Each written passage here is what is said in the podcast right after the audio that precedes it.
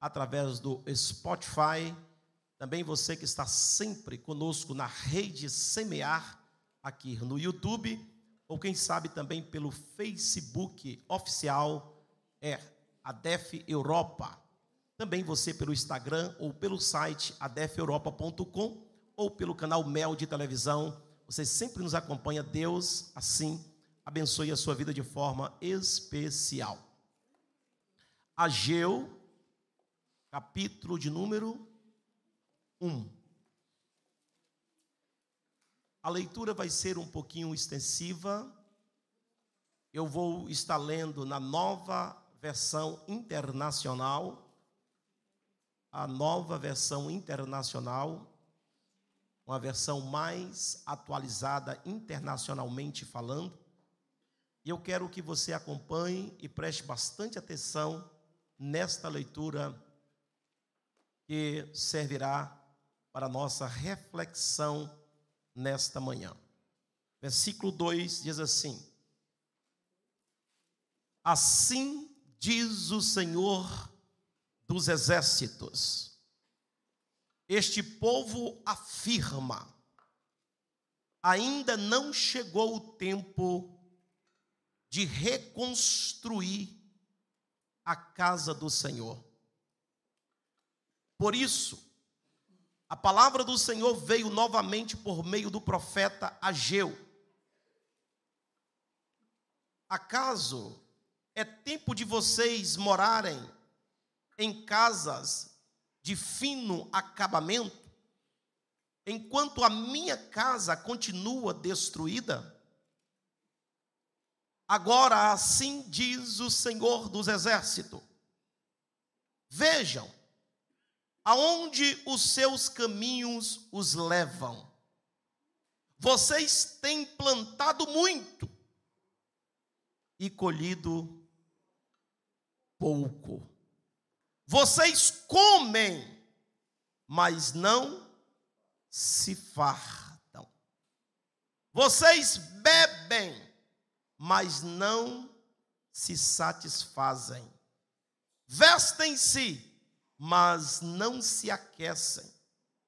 Aquele que recebe salário, recebe-o para colocá-lo num bolso furado ou num saquetel rasgado. Assim diz o Senhor dos exércitos: Vejam aonde os seus caminhos os levam.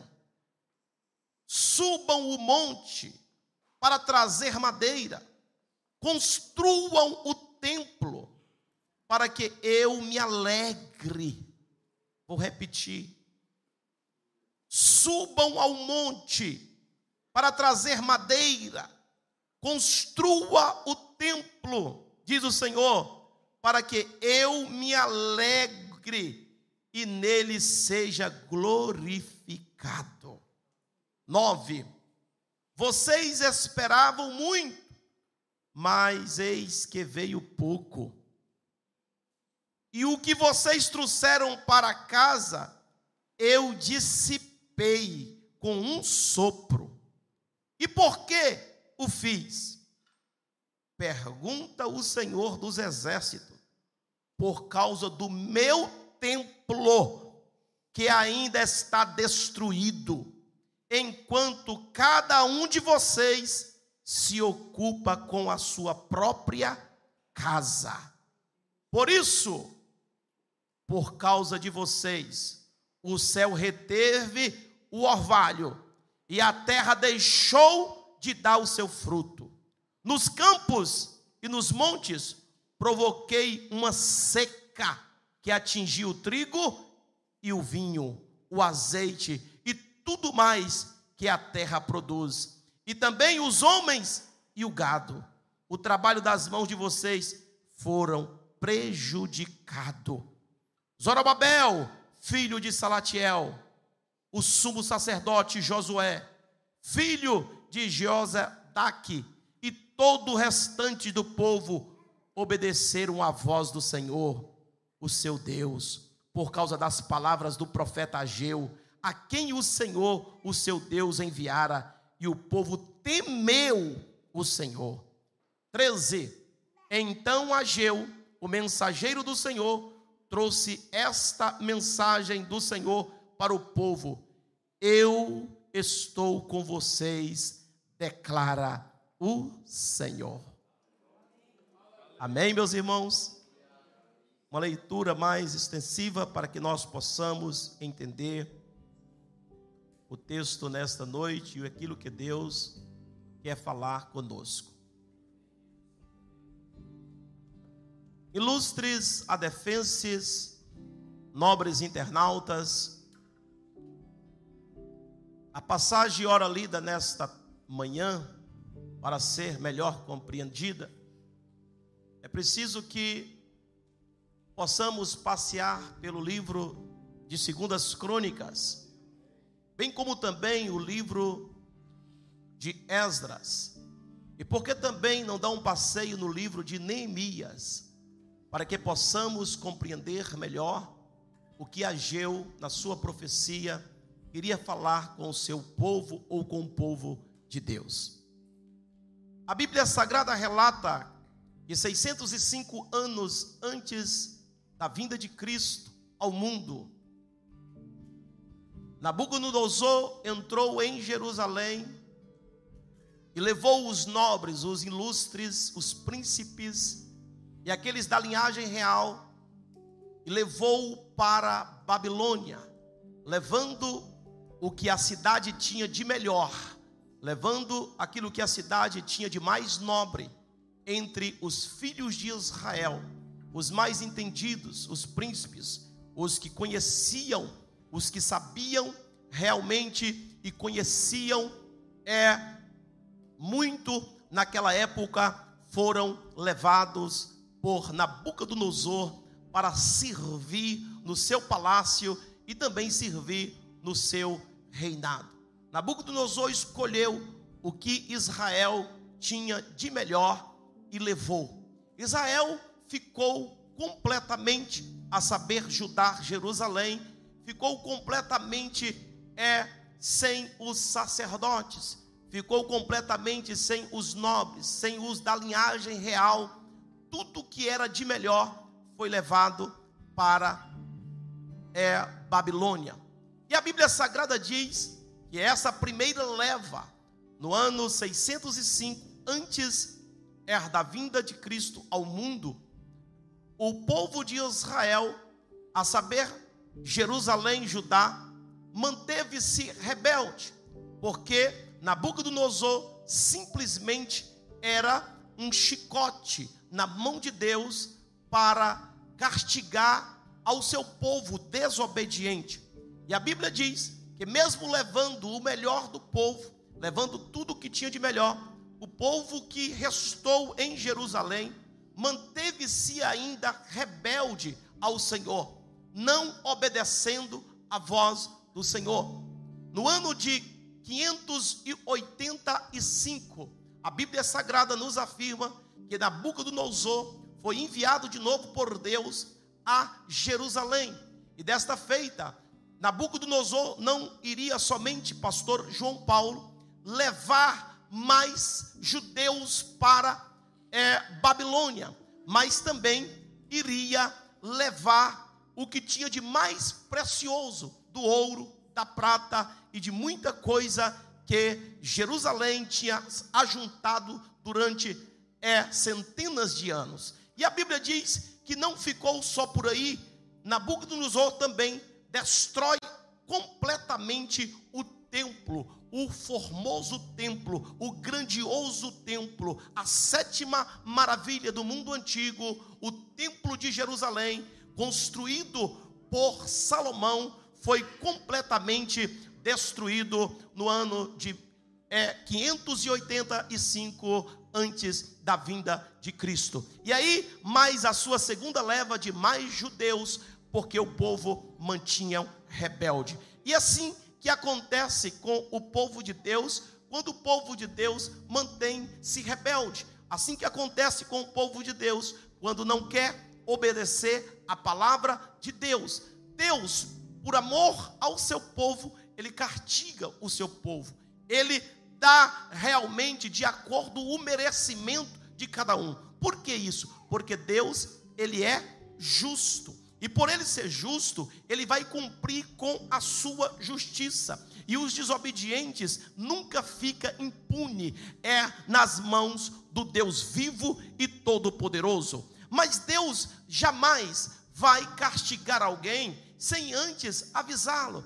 Deus jamais irá cobrar de alguém sem antes ensinar. Deus jamais vai levar o seu povo ao cativo sem informar o seu povo para voltar para ele. E Deus levantou Jeremias em um tempo muito difícil do povo de Judá, a saber, Jerusalém, levanta Jeremias com as suas lamentações. E a Bíblia diz que Jeremias desejou ter duas fontes, os seus olhos como se fossem duas fontes, dois rios, para que ele chorasse dia e noite por Jerusalém, para que Jerusalém se arrependesse. Deus levanta Jeremias, e Jeremias vai profetizar, e Jeremias vai avisar, e Jeremias vai cobrar, e Jeremias vai é, levar o povo de Deus a entender que o povo de Deus está se corrompendo, que o povo de Deus está esquecendo de Deus, que o povo de Deus está ficando longe de Deus, que o povo de Deus não estão mais buscando a face de Deus, e o povo idolatrava o templo, o templo era realmente um local aonde as pessoas pessoas agora esqueceram de Deus e eles agora estavam realmente dizendo: ninguém nos toca, ninguém vai nos é, é, é, tocar em nós, porque aqui nós temos o templo. Aí Deus disse: Ah, é, vocês estão amarrados no templo, então eu vou mandar a boca do Nosor também destruir o templo, porque eu não habito em templo feito por mão de homens, eu quero habitar é no coração do meu povo. O templo é simplesmente o lugar do meu povo reunir para buscar a minha face. O templo é o lugar para o meu povo é orar, para o meu povo buscar. Foi para isso que Salomão fez o templo, e Salomão rogou a Deus da sua cumprida e a mais longa oração de toda a Bíblia, clamando a Deus para que quando o povo de Deus viesse àquele templo, que viesse clamar a Deus e que Deus do alto céu viesse ouvir o seu povo, e aquele templo estava lá jogado, é, é, é totalmente é, desprezado pelo povo de Deus. O povo de Deus estava somente com uma coisa no coração: nós temos o templo aqui, então Deus disse: então eu vou mandar destruir o templo, já que não tem gente para frequentar frequentar o templo, já que não tem gente para me adorar no templo, já que não tem gente para me buscar no templo, já que não tem pessoas para vir me adorar, para vir se humilhar perante mim, eu vou mandar destruir o templo. E a Bíblia diz que Nabucodonosor destrói o templo de Jerusalém, o tão formoso templo que era realmente cheio de ouro e de prata, mas Deus não quis saber, aleluia, mandou destruir tudo, tudo aquilo, irmãos, que traz tristeza para Deus, Deus manda destruir. Tudo aquilo que você coloca na sua vida e que você, aleluia, começa agora a adornar na sua vida, seja o que for, e você esquece de Deus, saiba de uma coisa: Deus vai destruir. Aleluia. Nada pode tomar a frente de Deus, nada absolutamente pode levar, aleluia, a adoração de Deus. Deus quer adoração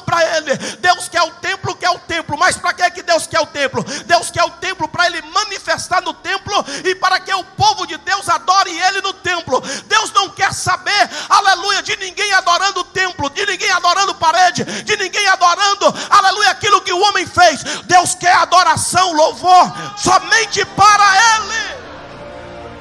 Aleluia. Então a Bíblia Sagrada diz que Jeremias marcou a sentença, todos nós conhecemos, e disse: Olha, será, serão 70 anos de cativeiro, e o povo ficaria 70 anos guardado lá na Babilônia, vivendo fora da sua terra, prisioneiro em uma, em uma terra estranha. E a Bíblia diz que o povo, depois de passar os 70 anos, agora chegou o tempo. 530 5, pastor Tel Daniel, antes de Cristo, chegou o momento do povo de Deus voltar para Jerusalém. E a Bíblia disse que Ciro, aquele que Deus levantou dentro da Babilônia para libertar e para liberar o povo de Deus, disse: Vocês estão livres, vocês voltarão e vocês vão para o seu país e reconstrói o templo do seu Deus para que ele receba adoração. Aleluia. Deus desmanchou tudo, quebrou tudo, agora diz: agora vocês constroem de novo. Aleluia. Porque é assim, meus irmãos, para fazer, para construir não é brincadeira não. Mas se não souber, aleluia, o Deus que nós servimos, o que ele quer de nós, ele vai desmanchar, ele desmancha e depois manda construir. Por isso que tem gente reclamando, meu Deus, estava tão bom, estava tão maravilhoso, estava estava tão, eu estava tão no meu apogeu e de repente desmoronou tudo. É, foi ele mesmo que mandou desmoronar tudo para começar tudo de novo, para você voltar de novo à obediência, para você vo voltar de novo para Deus, para você dizer: Senhor, aleluia, eu não vou colocar as coisas acima de ti, eu não vou colocar pessoas acima de ti, eu não vou colocar famílias acima de ti, eu não vou colocar dinheiro acima de ti, eu não vou colocar prata e nem ouro acima de ti, Pai, eu não vou colocar trabalho acima de ti, eu quero te buscar, eu quero te servir, não existe nada, absolutamente nada, aleluia, é quem merece merece toda honra, toda glória, todo louvor, a mais do que o Senhor. Aí Deus faz o seguinte: Deus destrói para reconstruir novamente. Então, quando o povo volta, escute, eles voltam depois de 70 anos, irmãos. Qual era a prioridade? Reconstrução do templo. Mas conforme nós lemos, a Bíblia disse que o povo de Deus, quando chegaram em Jerusalém, eles começaram a construir o templo. E o começo, como vocês sabem, é no lugar escondido. Para reconstruir ou para construir, primeiro precisa de fazer a base de fazer estrutura embaixo. Então o povo de Deus começou, chegou com todo vapor e começou a fazer a estrutura da base do templo. Mas quando eles estavam fazendo a base, a Bíblia disse que começou uma perseguição. Os samaritanos de Israel, reino do norte, a mistura do povo judeu com outros povos, agora começam a atrapalhar a construção do templo. E eles agora, irmãos, eles começam a recuar. Porque, na verdade, tudo que você quer fazer para Deus tem dificuldades. Alguém vai tentar te atrapalhar. Alguém vai tentar atrapalhar você reconstruir. Deus vai fazer, vai, vai mandar, vai ordenar que seja feito de novo. Mas alguém vai querer atrapalhar. E se você for dar ouvido a quem quer atrapalhar a obra, você não vai realmente chegar aonde Deus quer que você chegue. Se você ficar dando ouvido aos samaritanos, se você ficar dando ouvido ao inimigo, se você ficar dando ouvido às pessoas em volta, você não vai conseguir. A ordem de Deus é esta: é reconstruir, ponto final. Se samaritano quer, aleluia, problema do samaritano. Se ele não quiser, problema do samaritano. Se o mundo quer, problema do mundo. Se o mundo não quiser, problema também do mundo. Se o governo quiser, quiser, problema do governo, também se não quiser, se Deus mandou, é para fazer. Se Deus mandou, é para fazer. Se Deus mandou, é para fazer. Se Deus mandou,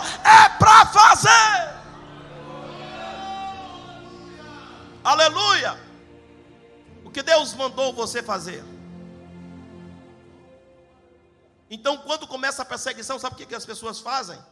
Arrumam uma desculpa. Escute cá que eu quero falar com os crentes e vou começar a mensagem. Todo crente que não quer fazer, ele arruma uma desculpa.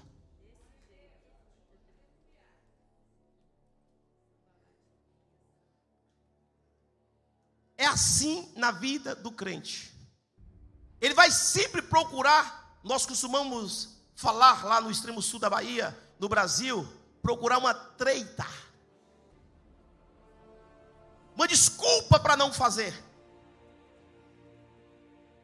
Quem quiser fazer, existe o, o, o provérbio popular: quem quer fazer, faz, e quem não quer fazer, arruma uma desculpa. E a Bíblia diz que agora, sabe o que, que eles fazem? Eles arrumam desculpas. Ah, descobrimos, por causa da perseguição, por causa de tanta coisa que está nos acontecendo, não é ainda a hora de construir o templo. Não chegou a hora, o versículo de número 2 que nós lemos. Ainda não chegou a hora de construir o templo, de reconstruir o templo. Irmãos, como não é a hora, se Deus já ordenou? Como não é a hora, se você, aleluia, voltou para Jerusalém, foi para reconstruir o templo.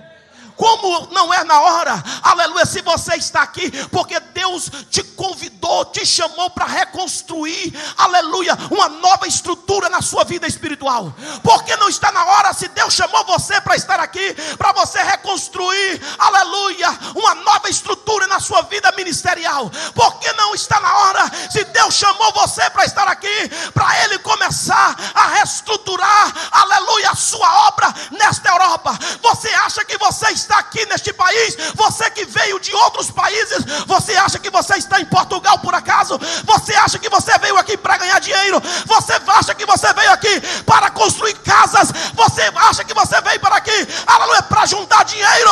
Coisa nenhuma. Você está aqui porque Deus tem um propósito na tua vida e não é hora de parar.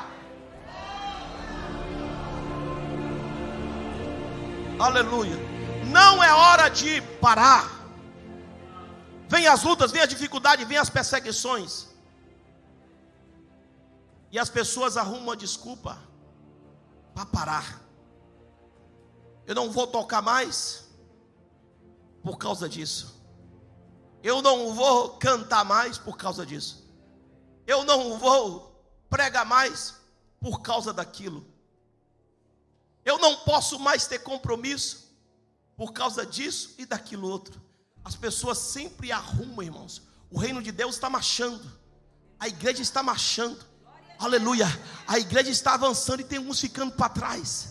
Aleluia, enquanto a igreja avança, enquanto a igreja toma seu, os, a, a, sua dimensão, alguns estão dizendo o seguinte: ah, ainda não é hora, ainda não chegou a minha hora de ajudar, ainda não chegou a minha hora de, de trabalhar, ainda não chegou a hora de reconstruir, ainda não chegou a hora, aleluia, de fazer a obra de Deus. Nesta manhã, aleluia, Deus me trouxe para dizer para você, aleluia, você está equivocado, aleluia, com seus pensamentos medíocres e fracos Deus está dizendo nesta manhã, aleluia, que já passou, foi da hora, aleluia, de você tomar uma posição diante do reino de Deus. Deus está dizendo que passou, foi da hora, aleluia, não chegou a hora mesmo, não, já passou, foi da hora. Deus está te chamando para levantar de novo, Deus está te chamando para você erguer a sua cabeça de novo.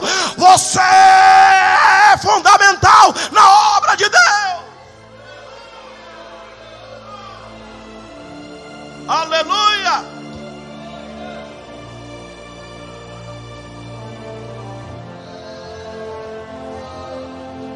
Aleluia. Então escute.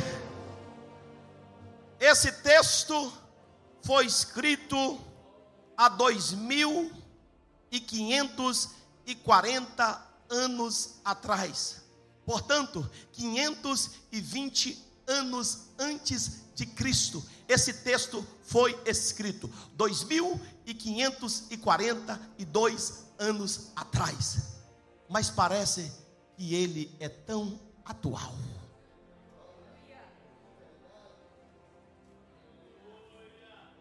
Escute, olha o que Deus vai falar na boca do profeta. Vocês diz que ainda não é tempo. E vocês agora estão fazendo sabe o quê? Estucando as suas casas, cuidando das suas casas e esquecendo da minha.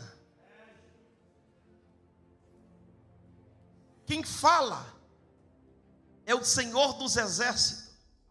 O profeta levanta a sua voz para dizer que está falando em nome do Senhor dos exércitos. Vocês estão cuidando das suas casas. Eles começaram a buscar o melhor cedro da época para reconstruir as suas casas, os seus palacetes. E quando você vai estudar profundamente sobre isso, eles estavam construindo palácios para si. Eles disseram: Vamos aproveitar o tempo agora. Nós temos muito terreno, nós temos muito a construir. Vamos refazer a nossa vida. E eles começam a fazer as suas próprias casas e abandona a casa de Deus. E Deus de olho neles. Deus está de olho em nós, irmãos. Deus olhou e disse na boca do profeta: Esse meu povo, eles estão preocupados com as suas próprias casas e abandonaram a minha casa. Parece que esse texto foi escrito para hoje, para agora. Quantos irmãos estão preocupados com as suas casas? Quantos estão preocupados em levantar a parede para si? Quantos estão preocupados em colocar teto para si? Quantos estão preocupados em colocar blindex, aleluia, para si? Quantos estão preocupados de fazer mansões para si e esqueceram da casa de Deus? Esqueceram, aleluia, aquela época o povo deixaram a casa de Deus em ruína e estavam cuidando das suas casas. Então Deus disse o seguinte: Olha, eu estou de olho neste povo que se esqueceram de mim, que esqueceram do meu templo, que esqueceram esqueceram da minha casa, eu vou fazer do mesmo jeito. Eles deixam a minha casa, eu saio da casa deles. Eles deixam, aleluia, o meu templo, e eu também vou os deixar, porque não me agradam. Aleluias. Deus chama a atenção do seu povo. E Deus me levanta hoje, dessa manhã, para trazer essa mensagem para você. Eu quero saber de você, batendo no seu peito, no seu coração agora, e saber com o que, que você está mais preocupado. Em que você está mais preocupado? Mais com a sua casa?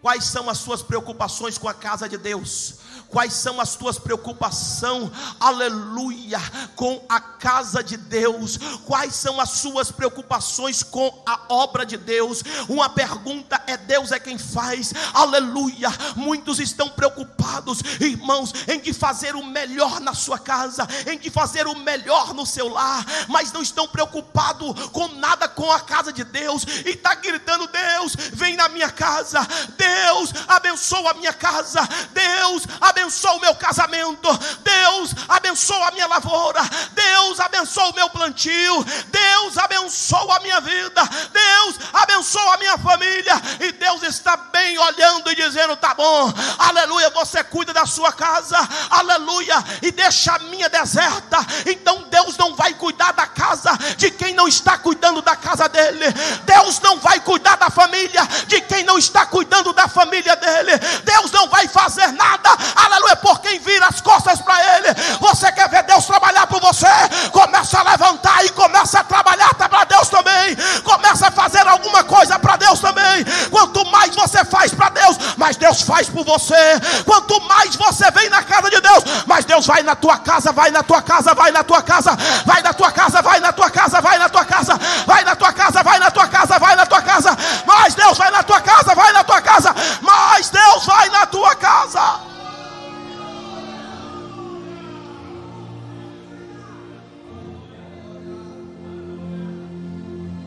Aleluias. Aí Deus disse: Vocês sabem por quê? Por, porque vocês estão semeando muito? Olha para cá. Sabe por que vocês estão semeando muito e estão colhendo pouco? Sabe por que você trabalha tanto, tanto, tanto e colhe pouco?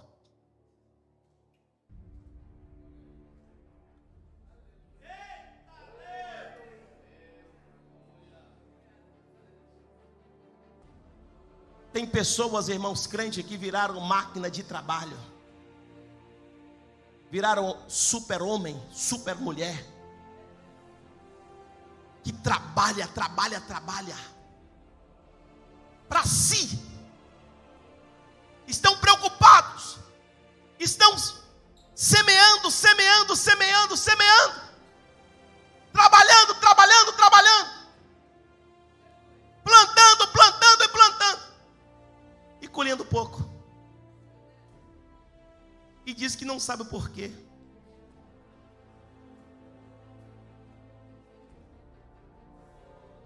Não adianta aí cuidar das nossas casas e esquecer da casa de Deus. Quanto você investe em você e quanto você investe na casa de Deus. Quanto você investe na sua casa? Quanto tempo você gasta na sua casa e quanto tempo você gasta na casa de Deus? Pastor, eu tenho família. Pastor, eu quero ter filhos. Pastor, eu quero criar. Se Deus, meu filho, não for contigo, você pode trabalhar, você pode fazer o que você quiser, você pode plantar. Quem faz brotar da terra é Ele. Não adianta, aleluia, você plantar. Quem dá a colheita é Deus. Por isso muitos estão plantando errado, irmãos, e estão colhendo erro. Justamente pelo motivo de acharem que estão fazendo para si, para o seu futuro, e esqueceram da casa de Deus, esqueceram que Jesus disse que vai voltar, esqueceram que Jesus Cristo diz em João, capítulo de número 14, versículo de número 1 a seguir não se turbe o vosso coração. Credes em Deus, credes também em mim. Na casa de meu pai há muitas moradas. Se não fosse assim, eu não vos teria dito: Vou vos preparar lugar, e depois eu levarei vós para mim mesmo, para que habites perpetuamente comigo.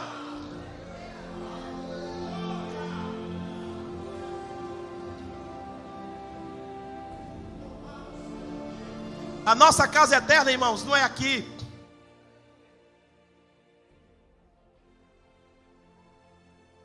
Pessoas vivendo nesse século estão mais preocupados com a sua vida, estão mais preocupados com os seus, que está mais preocupado com a sua casa do que da casa de Deus. Para a casa dele é tudo do melhor.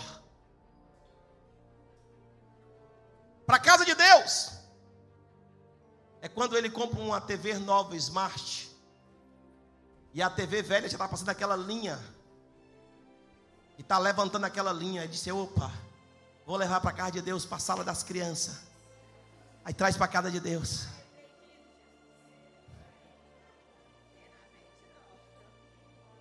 Aí o paletó, que ele foi passar, marcou o paletó, disse: opa, esse paletó não serve para mim mais. Eu vou levar para o irmão fulano, ele é simples.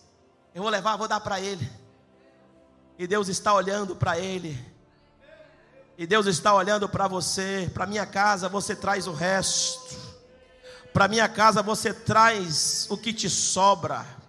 Para minha casa você traz o que você não quer mais o resto de tinta que sobrou lá, que você pintou, que não, não dá mais para você, e você não quer jogar fora, você rasta para a casa de Deus, aleluia. Tudo que sobra lá, você acha que é na casa de Deus que cabe, na casa de Deus não é lugar de lixo, casa de Deus é lugar de primícia, aleluia. Casa de Deus é lugar de primícia. Casa de Deus é lugar de você dar o seu melhor. Casa de Deus é o lugar, aleluia, de você tirar o teu melhor, o teu primeiro, a tua primícia para Deus. Deus não aceita o teu resto.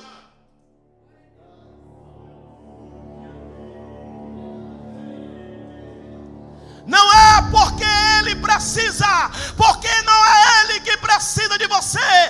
Antes de você ter, foi Ele quem te deu primeiro. O que chegou na tua mão, o que chegou na tua casa, foi Ele quem te deu primeiro.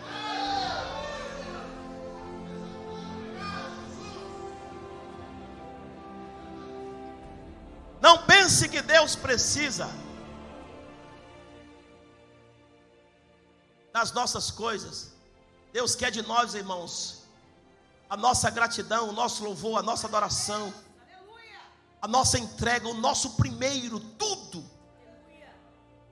Por isso que o Senhor Jesus Cristo diz em Mateus capítulo 6, versículo de número 33: Buscai primeiro o reino de Deus e a sua justiça, e as demais coisas vos serão acrescentadas. Por isso Jesus Cristo também diz em Mateus capítulo 21, versículo 22, que todo aquele que deixar casa, pai, mãe, irmão, filho, filhos, trabalho,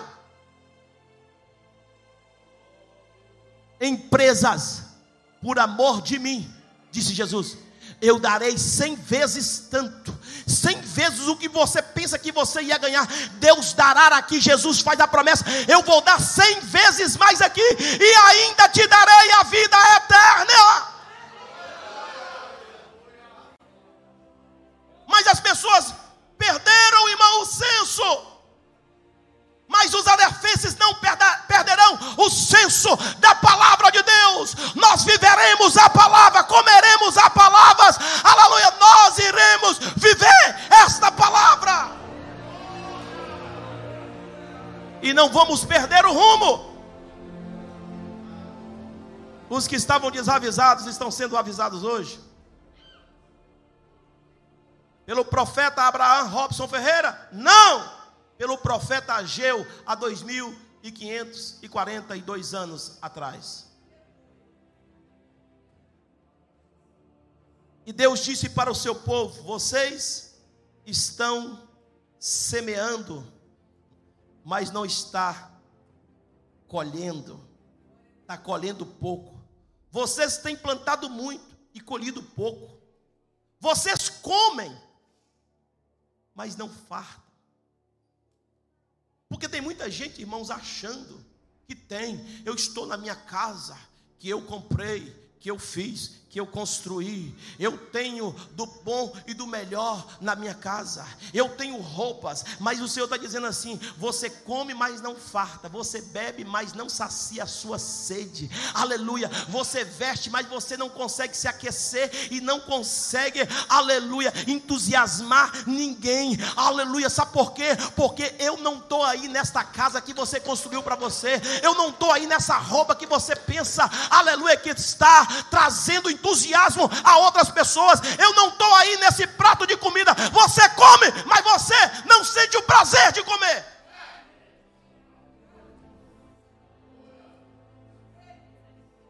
Aleluias.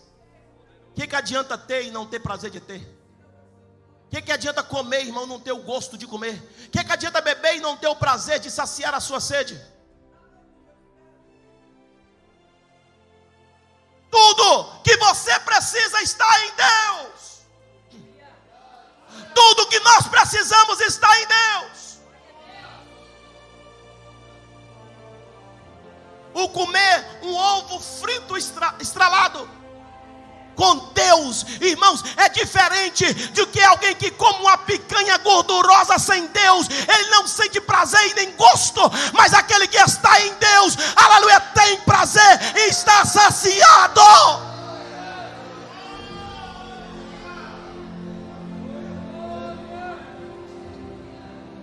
Aleluia. Bebem, mas não fartam, não se satisfazem. Comem e não se fartam. Vestem-se, mas não se aquecem. E aquele que recebe salário, Deus vai falar com todo mundo. Vai falar com quem planta, quem é empresário, quem, quem tem a sua própria empresa, quem tem seu próprio comércio, aquele que planta, aquele naquela época os empresários eram aqueles do plantio. Vocês plantam muito e colhem pouco. E aqueles que recebem salário que é funcionário, quando recebe o salário, é colocado num saquetel furado. Está aí na Bíblia. Chega no final do mês, não sabe para onde o dinheiro foi. Desaparece. Oh, aleluia. Eu conheço gente aqui nesta igreja que ganhando salário mínimo, salário mínimo, deixa eu falar para você, vou repetir, ganhando salário mínimo, já foi para Israel por duas vezes, desfrutando do bom e do melhor de Deus, enquanto o outro está ganhando muito, mas não consegue, aleluia, ah, eu tenho muita vontade de ir em Israel, mas só tem vontade mesmo, não consegue ir nunca, tem várias vontades, vários desejos, mas não consegue nada na vida, porque porque o dinheiro é colocado num saquetel furado, e Deus diz, sabe por que, está acontecendo? Esqueceu da minha casa, esqueceu da minha obra, esqueceu de mim. Então eu faço assim. É como você ganhasse como não ganhasse. Aleluias. Recebe e coloca numa bolsa furada quem recebe salário. Não sabe como some, como desaparece. Aleluias. Por isso, no Salmo 127, eu citei aqui ontem. O Senhor disse que os seus que confiam no Senhor, quando dormem, o Senhor cuida. Enquanto uns estão levantando de madrugada, comendo o pão da amargura, o pão da miséria, estão é, lutando, tentando juntar dinheiro, e o dinheiro vai tudo para um saco furado. Como outro dia, eu estive em Luxemburgo, há 10 anos atrás, e eu cheguei lá e encontrei um homem dormindo em um corredor de uma casa de favor. Eu disse: Meu filho, o que está acontecendo com você uma hora dessa? Quem é você? Levanta, dormente. O que está acontecendo contigo, meu filho? Você é crente? Ele é, eu estou desviado. Me conta um pouquinho sobre a sua vida, meu filho. Quanto tempo você está aqui? O que está acontecendo contigo? Ele disse: Ah, pastor,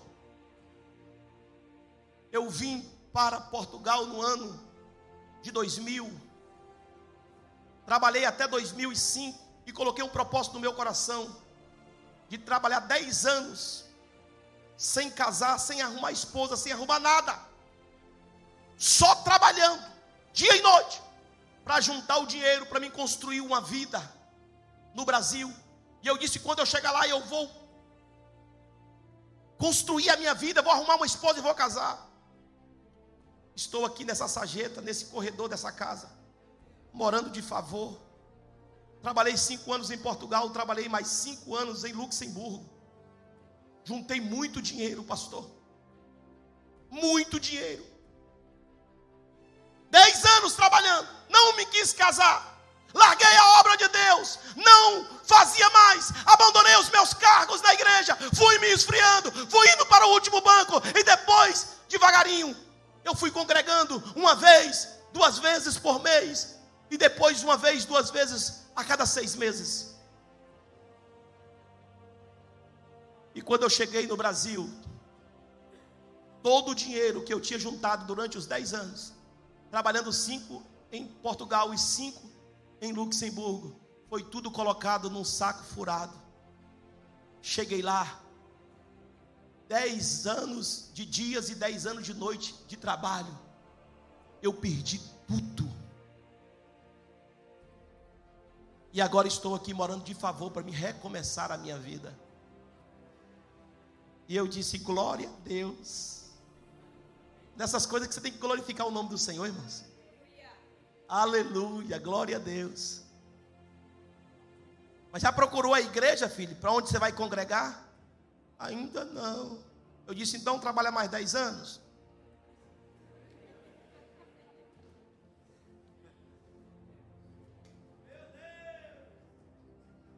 Trabalha, filhinho, mais 10 anos. Porque eu fico alegre, irmãos. Eu vejo pessoas que chegam aqui Igual o pastor Dácio que está lá atrás, e tem outros aqui. E quando chegou a Portugal, a primeira coisa, de, antes de procurar um trabalho, antes de procurar até uma casa para morar, Diz primeiro: Eu quero saber qual é a igreja que eu vou congregar. Eu quero saber aonde eu vou servir ao meu Deus. Eu quero servir, aleluia, ao meu Deus. Eu vou procurar a igreja primeiro. E a hora que eu achar a igreja, é lá perto dessa igreja que eu vou morar. Aí Deus olha de baixo e diz aí, meu filho. Essas pessoas quando chegam, irmãos, quando fala comigo, eu digo: olha, esse aqui, você pode ter certeza absoluta. Espera só um pouquinho de tempo para você ver o que vai acontecer com essa pessoa. A bênção de Deus, irmãos, vai derramar sobre essa pessoa. Aleluia. Sabe por quê? Porque as pessoas sabem a, a essência de buscar a Deus, de estar na casa de Deus, de ter um pastor, aleluia, para ser o seu líder, de ter um líder espiritual, de estar buscando a Deus e de ser útil à casa de Deus. Enquanto muitos não estão preocupados com isso, irmãos, é o que a Bíblia está dizendo. Quem está dizendo não é o profeta, quem está dizendo é Deus na boca do profeta. O que, que vai acontecer? Aí a Bíblia diz que o profeta diz assim: Vejam, versículo 7, vejam aonde os seus caminhos os levarão. Observe, meu povo, diz o profeta, observa para onde os seus caminhos estão te levando. Veja o que vai acontecer com vocês. Vocês esqueceram que passaram 70 anos no cativeiro. Vocês esqueceram o que aconteceu com vocês, porque tem gente, irmãos, que depois que passa a prova esquece. Mas não é para esquecer não. Lembra de onde você saiu, lembra o que você era. Lembra onde é que você morava? Naquela rua aonde não tinha é, asfalto de chão, uma poça de lama na frente da sua casa.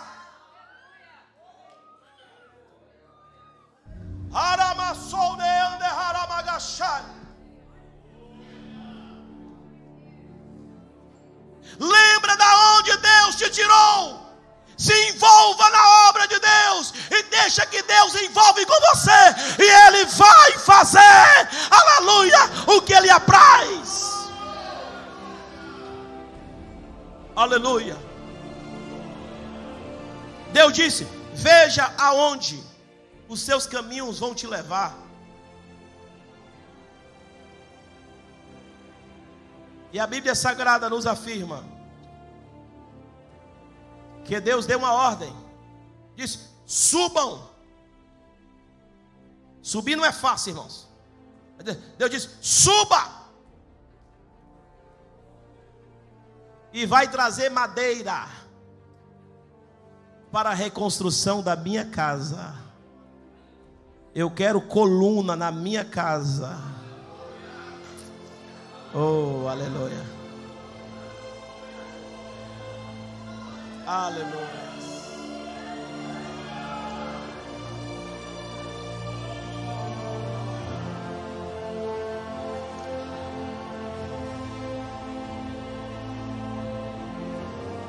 Suba, vai ao monte e vai buscar madeira.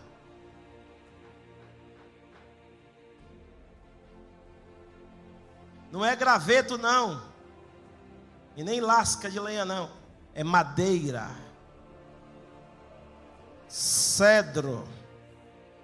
Coluna. Aleluias. Para reconstruir a minha casa. E olha que coisa linda que Deus fala, irmãos. Eu, eu fico apaixonado quando eu, eu, eu vejo essas coisas. Deus diz assim: subam o monte para trazer madeira, construa o templo. Agora olha o que Deus fala, versículo 8: para que eu me alegre. Meu Deus, irmãos. Meu Deus.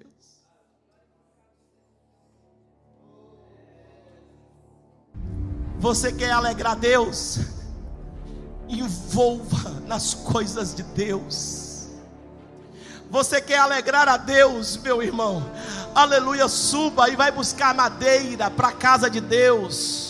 Eu sei que carregar madeira não é fácil, não.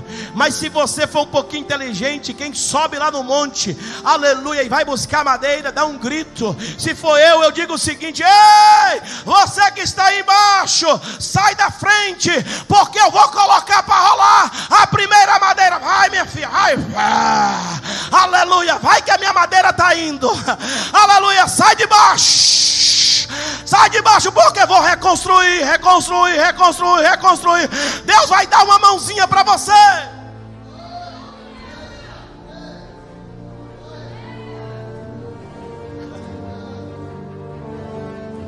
Aleluia. E Deus diz assim: Olha, para que eu me alegre e nele eu seja glorificado. Para que nele eu me alegre e seja glorificado. Diz o Senhor dos Exércitos. É para isso que Deus quer que a sua casa seja edificada. É para isso que Deus quer que a sua casa seja edificada. Pastor, mas aqui não tem nada para fazer, está tudo bonito, está tudo pintado. Eu não estou nem dando meu dízimo aqui, eu estou dando meu dízimo numa igreja lá longe, que o pastor lá é pobrezinho, lá a igrejinha é assim, pastor. Eu estou dando meu dízimo lá. Eu aqui eu estou vendo, não precisa de nada. Aleluia, ah, seu inútil, aleluia, é assim mesmo. Você come aqui, aleluia, e vai contribuir em outro lugar, aleluia. Você não está enxergando a obra, não. Você não viu o telão nesse instante passando não. Você não está vendo o que está acontecendo na Europa, não. Você não está vendo o que Deus está operando, não.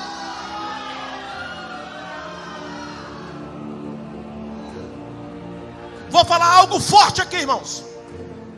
Estão preparados? Segura aí forte, segura forte aí na poltrona. O teu dízimo e as tuas ofertas não é para ajudar a casa de Deus. Deus não precisa da tua ajuda. Não adianta você querer dar dízimo para ajudar. Não adianta você querer dar oferta na igreja A ou B para ajudar. Dízimo é questão de fidelidade e de honra.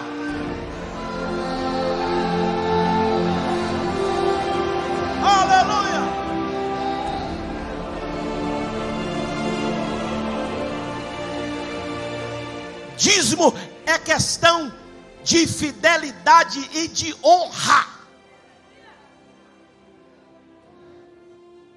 Porque tem gente que dá dízimo, irmão, para ajudar. E tem outros que deslocam o dízimo para outros lugares para ajudar.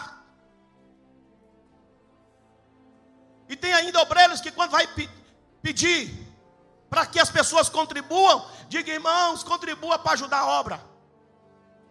Para dessa cantiga, meu irmão. Quem precisa de ajuda é esse irmão, essa irmã que está precisando de ajuda.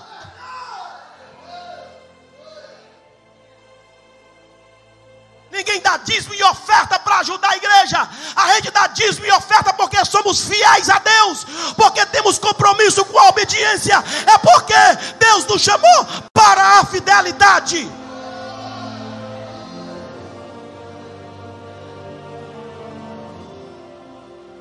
As pessoas, irmãos, sentem, às vezes falta o que está faltando. Ele contribui, ele quer fazer, ele quer fazer algo pela obra de Deus. O coração dele está na obra. Eu estive em uma igreja um tempo atrás, e a igreja bela, a igreja linda. E eu comecei a trabalhar naquela igreja, mas eu olhei os irmãos todos. Na igreja não precisava de nada, templo próprio. Igreja linda, bonita, construída. Não sei quantos anos construindo naquele tempo. E aparentemente a igreja não precisava de nada. E os irmãos todo morocochô no templo. Tudo acomodado. Aí Deus me deu uma palavra para me levar para aquele povo. E a palavra foi essa: envolva com a minha obra que eu vou me envolver com vocês. Envolva na minha casa, que eu vou envolver também na tua casa. Venha para a minha casa, porque também eu irei na tua casa. Faz na minha casa e deixa que eu farei na tua casa aleluia. É assim que Deus quer, e eu comecei a bradar. Aquela igreja que ninguém ia para evangelismo, aquela igreja que ninguém entregava um panfleto, aquela igreja que o povo estava tudo acomodado. Deus sacudiu aquela igreja e a multidão começou agora a buscar a Deus, começou agora a sair nas praças para evangelizar, começaram agora a vir para a oração buscar a Deus, começaram agora a amar a casa de Deus, começaram agora a contribuir na obra de de Deus, para que a obra fosse também feita fora. Aleluias. Para que eu me alegre e nela seja glorificado. Vocês esperavam muito, mas eis que veio pouco. Vai ser assim sempre. E o que vocês trouxeram para casa, eu dissipei com sopro. E por que fiz isso? Porque o Senhor dos Exércitos, por causa do meu templo, que ainda está destruído, enquanto cada um de vocês se ocupa com a sua própria casa. Por isso, diz o Senhor, eu retive os céus, o orvalho, e a terra deixou de dar o seu fruto. Queridos, tudo está no controle da mão de Deus. Você pode trabalhar, você pode fazer o que quiser. Se Deus trancar, está trancado. Você pode lutar, fazer o que você quiser. Você não terá prazer naquilo que você constrói, naquilo que você faz, quando abandona a casa de Deus. A casa de Deus tem que ser prioridade para nós. Por que, pastor? Eu tenho que priorizar a casa de Deus. Porque a casa de Deus é o lugar do encontro com Deus. Porque tem muitas pessoas, irmãos, a maioria das pessoas, a maioria, sabe qual é o momento que corre para a igreja? Na hora que aperta, na hora que adoece, na hora que entra em dificuldade, na hora que fica desempregado, na hora que um parente acontece algo que não deveria acontecer, aí corre para a igreja. A igreja, irmãos, é esse templo mesmo, lugar do socorro. Mas nós não devemos estar na igreja só no momento que nós precisamos de socorro. Nós temos que estar na igreja para nós alegrarmos a Deus. Eu estou aqui, Senhor, voluntariamente. Não é porque eu preciso, não é porque eu quero uma cura, não é porque eu quero um milagre, não é porque eu quero melhoras na minha vida financeira. Estou aqui porque quero te adorar. Estou aqui porque quero te servir. Estou aqui porque te amo. Estou aqui, Senhor, porque eu estou satisfeito em te servir. Se coloquem de pé. Aleluias.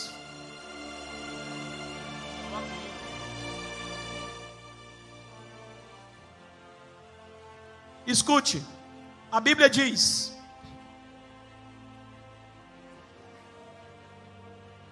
olhe para cá, que o povo de Deus ouviu a voz do profeta. Eu vou repetir, só dez aqui na frente que entendeu. O povo de Deus deu ouvido à voz do profeta e obedeceu a Deus.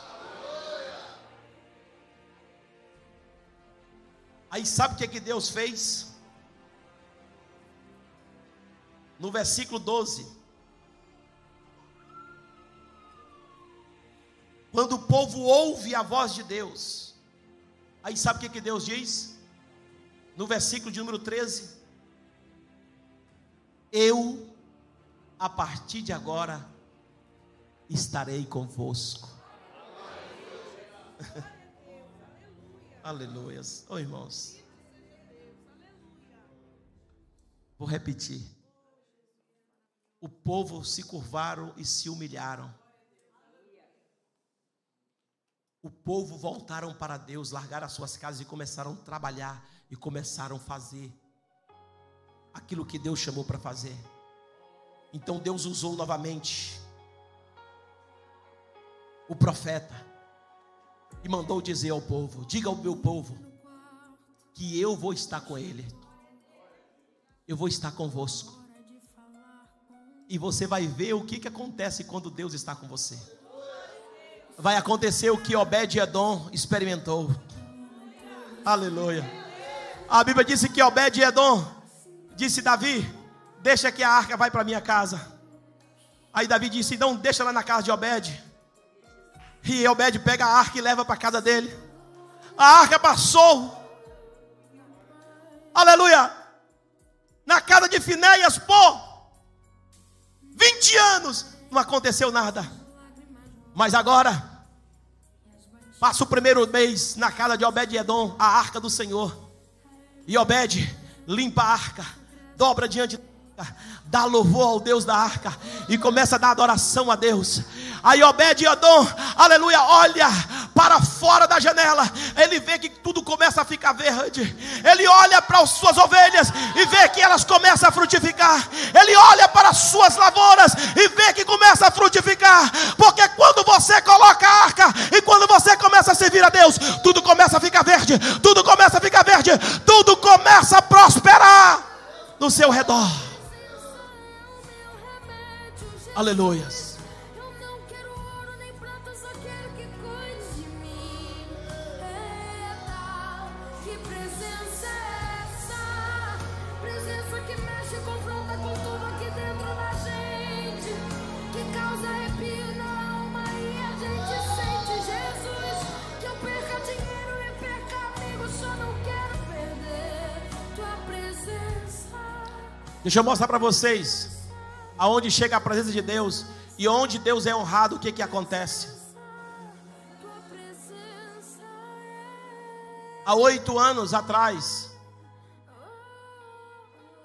de Castanheira do Ribatejo até Vila Franca de Xira, só era mato, cana, de um lado e de outro. A igreja foi implantada onde Deus começou só a ser adorado. O que era de mato aqui começou a ficar verde. E foi acontecendo. Aleluia. E foi acontecendo. Foi ficando, tá ficando tudo verde ao, em volta da igreja. Abre-se McDonald's. Abre-se um novo mercado. Aí vai andando. Aleluia, vai começando a ficar tudo verde. Aí abre Burger King Aí o líder abre outro, mais lindo, mais bonito. Aí vem um hospital lindo do lado.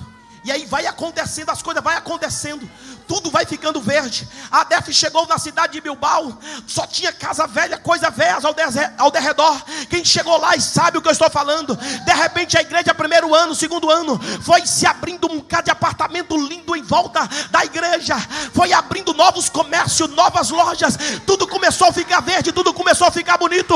Aonde a igreja chega, aonde o povo de Deus chega, vai acontecendo, vai acontecendo, vai acontecendo acontecendo, vai acontecendo, vai acontecendo.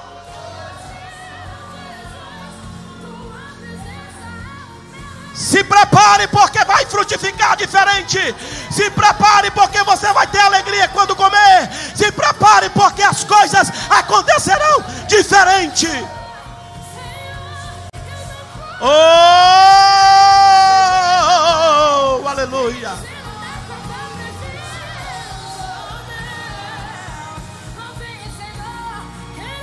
Aleluia. Diz o Senhor dos Exércitos: Diga ao meu povo que eu estarei com eles. Não abandonarei mais eles. E vou trazer um refrigério nas suas casas. Vou trazer um refrigério no casamento. Vou trazer um refrigério na família. Vou trazer um refrigério na plantação vou trazer um refrigério, aleluia, no salário, vou trazer um refrigério na alma, vou trazer um refrigério na vida espiritual, vou trazer um refrigério, aleluia, na mente, no psicológico, eu vou trazer um refrigério para o meu povo, o meu povo que se chama pelo meu nome, se humilhar e orar e buscar a minha face e se arrepender dos seus maus caminhos, então eu olharei para vós, aleluia, perdoarei os seus pecados e e sararei a sua terra. Agora estarão abertos os meus olhos e atentos os meus ouvidos à oração deste lugar.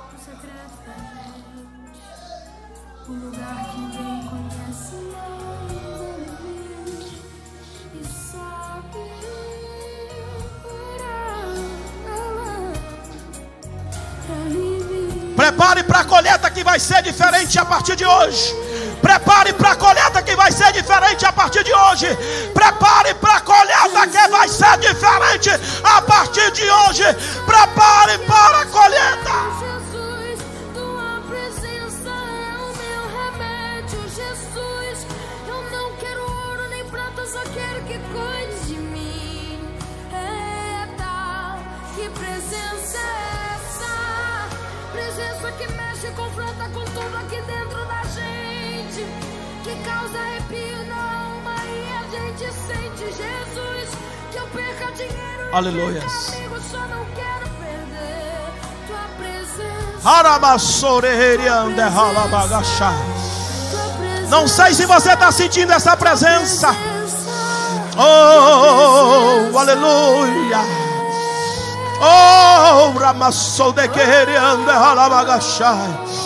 Oh, aleluia.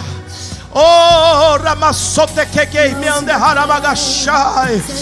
Oh, aleluia! Aleluia! Aleluia! Será diferente a partir do momento em que você se lança, em que você se joga. Ele viu e sabe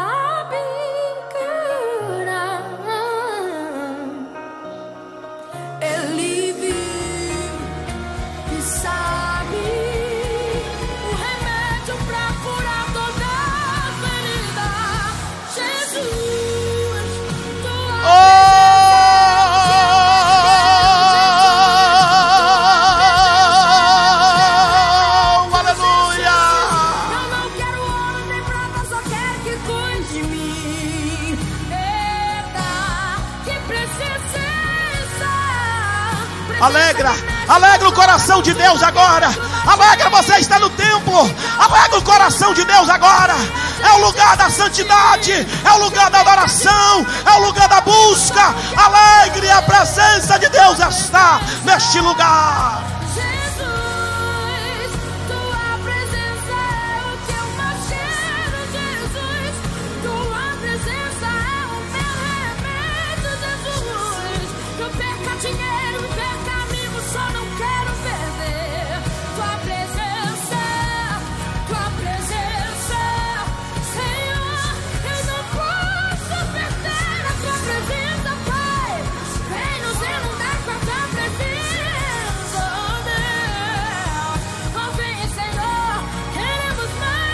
A tua busca não será em vão. As subidas do monte para buscar madeira não será em vão. Deus fará das subidas no monte colunas na casa do Senhor. Prepare para algo novo de Deus. Ele vai se manifestar na sua vida. Ele vai manifestar na sua casa. E quando Deus chega, Aleluia. Tudo se transforma. Tudo acontece. Porque quando Ele está presente em um lugar aonde a honra para Ele, aleluia, Ele vai fazer coisas maravilhosas.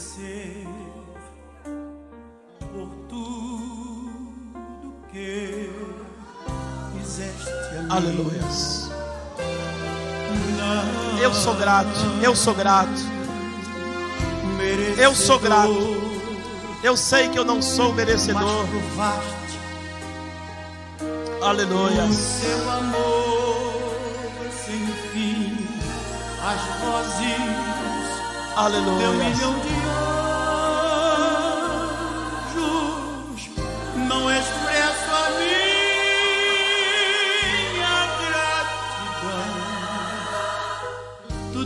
Sou e Aleluia. que almejo ser. E eu devo somente a Ele. Aleluia. Eu devo tudo a ti. Vamos todos juntos dar para ele agora, vamos? Adeus, Seja glória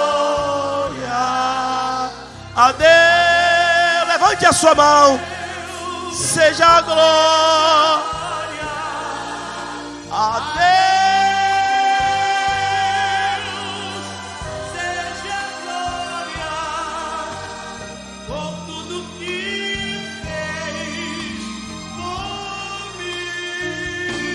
seu sangue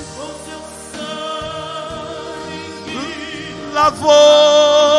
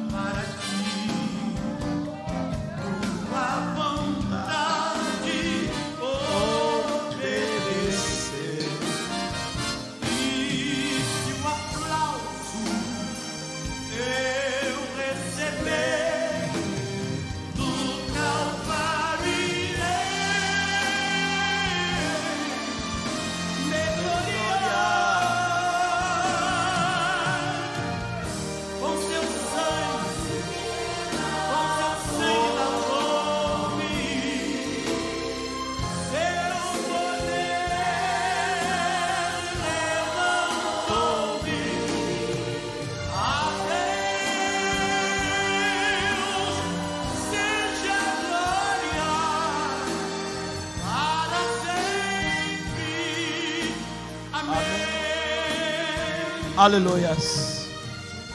Eu quero que você dá uma olhadinha no seu irmão agora e, disse, e diga assim para ele: Você aprendeu ou precisa que o pastor pregue de novo?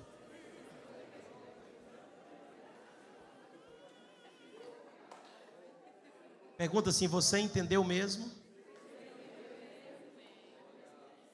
Aleluias. Se entendeu, alegra a Deus. Aleluia. Porque certamente Ele vai honrar tudo o que nós fazemos. Quero convidar os pastores para estar aqui, nós participarmos da Santa Ceia do Senhor.